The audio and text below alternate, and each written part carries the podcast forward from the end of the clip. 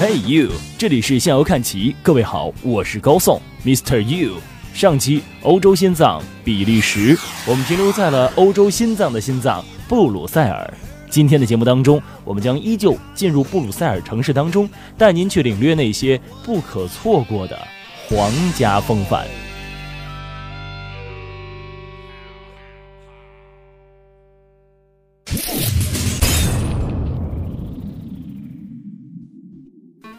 首先，我们来了解一下具有观光指数四颗星、推荐指数五颗星的布鲁塞尔皇宫。布鲁塞尔皇宫是历任国王的办公地点，作为布鲁塞尔非常重要的地标，坐落在城市的中心上。原来是两幢建筑，奥地利哈布斯堡家族统治的时候是奥匈帝国军团总司令的寓所，后来比利时并入荷兰之后，这里又成为了荷兰国王的住所。国王又在1820年委任建筑师斯达顿设计，将两幢建筑连接在一起。实际上，完成这项设计，并且让它变成现在这副模样，已经是一827年到1829年的事情了。到了1830年，比利时独立，这个地方就辟为王宫。到利奥波德二世的时候，这个建筑还经历过一次改建，最终成为现在的样子。王宫气势恢宏，从外观上看，有许多的浮雕。中间主体部分的倒三角围上装饰的浮雕是一个手持着国旗和国徽的人物。作为比利时最雄伟的建筑，既是国家的迎宾楼，也是历任国王的办公地点。布鲁塞尔的皇宫是典型的巴洛克风格，大部分都是采用大理石材质而建成的，整体的建筑看起来气势恢宏。另外，这里每天都有卫兵换岗仪式举行，如果碰巧能够看到这种壮观的仪式，那就更不虚此行了。在这里也给大家普及一个小小的历史掌故：在2013年，比利时国王阿尔伯特二世正式退位之后，王储菲利普继位，成为了比利时的第七任国王。从此，比利时揭开了全新的历史的篇章。当时有不少的媒体称，菲利普赢得民心的最大资产是他的妻子玛蒂尔德。他性格开朗，深受广大民众的欢迎。也有不少人习惯把玛蒂尔德和英国王室的凯特王妃放在一起来比较。两个人都来自于平民家庭，同样又十分的亲民，受到了广大群众的爱戴。特别是他们的时尚装扮、优雅举止。更是受到了女性的追捧。如果有机会，你来到比利时王宫的话，你看到王宫当中悬挂出比利时国旗，那就证明比利时国王此刻正在皇宫当中。这时候的皇宫是不对外开放的，不过国王只是在这里办公而已。国王和他的家人并不居住在这里，所以很多的时间都能够进入皇宫一览美景。站在皇宫上俯瞰布鲁塞尔城区，映入眼帘的古老建筑能让人感受到这座城市的悠久历史。既然提到了王宫是给国王办公使用的，那么国王他住在哪里呢？布鲁塞尔的王宫是国王的办公地点，拉肯宫是国王一家居住的地方。拉肯宫在拉肯市郊，建于1772年，原来是奥地利尼德兰总督的居所。在法国取得了南尼德兰的统治权之后，1804年又被拿破仑收购。1815年滑铁卢战役之后，它又成为了尼德兰联合王国威廉一世国王的财产。而在比利时独立之后，利奥波德一世成为了这座宫殿的新主人。1890年发生了火灾，之后进行了重建和扩大。到了利奥波德三世的时候，它成为了王室永久性的住宅。在拉肯宫的花园里，最吸引人的应该就是暖房了。这里种植着多种多样的热带植物，让人大开眼界。原本作为教堂使用的温室花园，如今在每年百花齐放的时候，都会对公众免费开放。这已经是持续了将近一个世纪的传统了。不过，因为气候的原因，温室花园开放的时间不尽相同。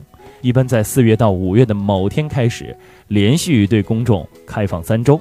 所以，如果你想对王室居住的花园一探究竟的话，今年的四月到五月千万不要错过。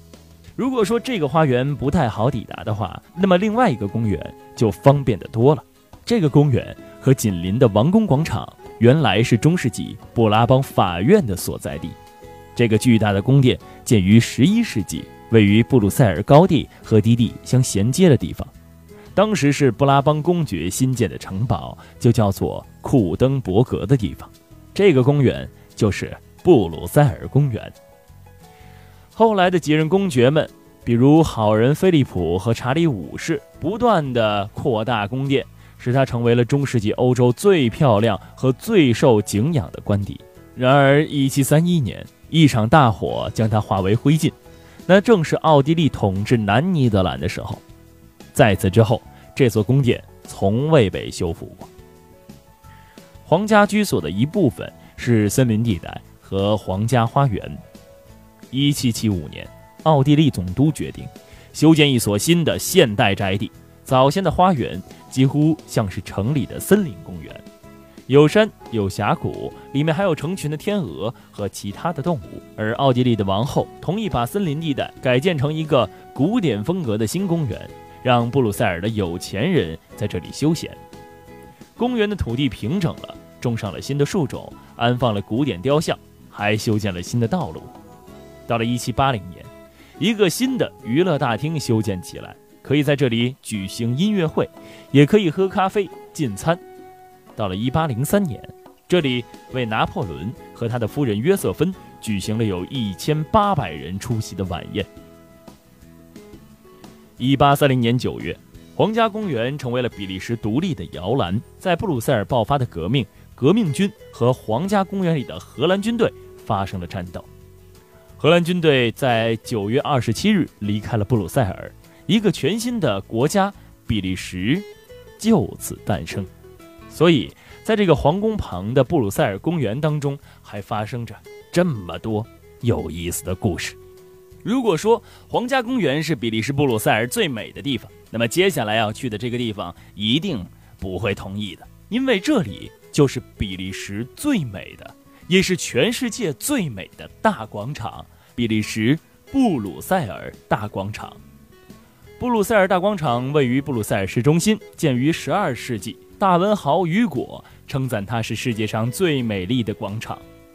现在大广场上坐落着市政厅、天鹅餐厅等等景点，再加之餐馆、酒吧、商店交织其中，使大广场成为了休闲娱乐的好去处。不仅如此，这布鲁塞尔大广场。可以说是一件巨大的艺术品，无论从它的总体结构和布局，还是每栋建筑的外观和装饰，特别是主要建筑的众多雕塑，都体现了建筑和艺术的高度融合，体现了那个时代的人文精神，象征了中世纪晚期西北欧地区的经济和文化的高度繁荣。大广场原本是一片沼泽地，十二世纪。沼泽地干涸了之后，这里就成为了一个市场，叫做下城市场。现在的名称是十八世纪末才开始使用的。它是一个长方形的广场，长110米，宽68米，面积将近7500平方米。13到14世纪，作为一个市场，四周逐渐出现了用石头建造的商铺，出售布匹、面包、肉类等等商品，也有一些其他的房屋。有的是居民相互以院落、花园或者防火通道相隔。到了一三九六年，市政当局征用了广场北侧相当数量的建筑物，以便扩大广场的范围。到了一四四一年，广场东侧杂乱无章的房屋被拆毁，在原址建起六栋相邻的楼宇。从这个时候开始，环绕广场而建的房屋有规划的由企业和行会来进行操作。企业和行会从一四二零年开始就在市政建设当中发挥着重要的作用，他们致力于改进大广场，使之成为既漂亮又有商业价值和文明象征意义的公共场所。到了十五世纪的时候，市政厅和它上方的钟楼建筑的两翼建成，取代了广场南侧的旧建筑，北边则新建了一栋面包大厦。一百年后，大约是在一五一二年到一五一三年。面包大厦被拆毁，取而代之的是一个大型的建筑——国王之家。整个16世纪，许多文艺复兴式和巴洛克式的建筑拔地而起。不幸的是，在1694年8月14日，法国国王路易十四为了报复荷兰和英国战舰摧毁法国海岸城镇，下令炮轰布鲁塞尔。三百发炮弹、一千两百发燃烧弹倾泻在城市中心，大广场几乎被夷为平地。仅剩了市政厅和国王之家劫后犹存。尽管布鲁塞尔遭此空前的劫难，由于市政当局有效的处置和其他省份和城市的慷慨支援，大广场得以迅速的重建。重建之后的大广场更加的和谐，也更加的漂亮。这要归功于当时的地方行政长官颁布了一项法令，规定所有有关重建建议。必须经过市政当局的批准方能实施，以保证广场整体的和谐。经过四年时间的努力，大广场重建工作圆满完成。大广场不仅是以建筑艺术展示了它的魅力，更是以其丰富多彩的文化、体育以及商务活动，展示了在大广场集中体现的比利时文化底蕴。每年六月末到七月初。一个传统的叫做奥美冈的游行欢庆活动在大广场举行。这个活动可以追溯到16世纪，最初是源于欢迎查理五世到布鲁塞尔举行的。从1971年开始，每隔两年的八月份的第三周，广场中央都要铺上秋海棠花毯，一千八百平方米的花毯展现的是花的海洋，五颜六色。争奇斗艳，每次都有不同的装饰主题。冬季圈地泼水结冰，成为人工滑冰场，青年男女在冰上飞速滑行来展示冰上的舞蹈，令人目不暇接。夏季常有露天音乐会，白天广场四周建筑底层中的咖啡馆、酒吧在店外搭上凉棚，设置起休闲茶座。游客一边品尝咖啡、啜饮啤酒，一边谈天说地，享受着休闲的快乐。节庆典礼以及各种娱乐活动经常在这里举行。每当这些活动举行的时候，各国游客蜂拥而至，和比利时人齐聚一堂。穿着各式的民族服装的男男女女，有的翩翩起舞，有的引吭高歌，热闹非凡。当然，还有各种表演，让人流连忘返。有时还会看见行为艺术家摆出某种姿势，纹丝不动，活像一座石膏雕像或者青铜像。他们对于艺术的执着令人钦佩。当然，还有不少国外来的艺术团来广场义务献艺，这个时候就更是一场联欢会了。场内无论是哪国的游客，不管是否相识，都会在一起欢快地跳起来。广场上一共有七条街巷通向市区及其他地方，这些街巷店铺鳞次栉比，出售各种小商品和纪念品，具有当地特色的商品琳琅满目，特别是独具风格的布鲁塞尔蕾丝花边和玻璃制品，颇受旅游者的欢迎。咖啡店、冷饮店、小餐馆遍布大广场的各个角落，有一条街全是小餐馆，每一个餐馆都有着自己特色的看家菜。他们有一个共同的菜品，那就是海虹。这或许是食客们钟情的一道美味。当然，除了它的肉香之外，它汤汁的鲜美真的难以名状。欣赏美食少不了喝点比利时的啤酒。比利时是啤酒之乡，每一位旅行者去到比利时很难把他所有的啤酒全部尝遍。选择一些名牌，体味一下不同类型的啤酒，未尝不是一种全新的享受。到了晚上，华灯齐放，当然还时不时的有烟花助兴，连同广场上的歌声、欢呼声和音乐声响，会使你觉得热烈欢快、激情满怀。身处在此情此景，你怎么能不感念生活的美好呢？你可能会不由得想到，中国人曾经把良辰美景、赏心乐事称为“四美”。在布鲁塞尔大广场享受夜景之美和狂欢之乐。正是四美具有的情境啊！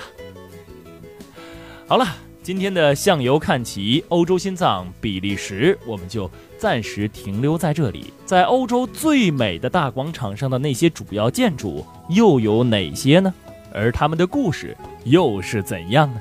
下一期欧洲心脏比利时再跟您细细道来。我是高颂，Mr. You，这里是向游看齐，我们下期再见。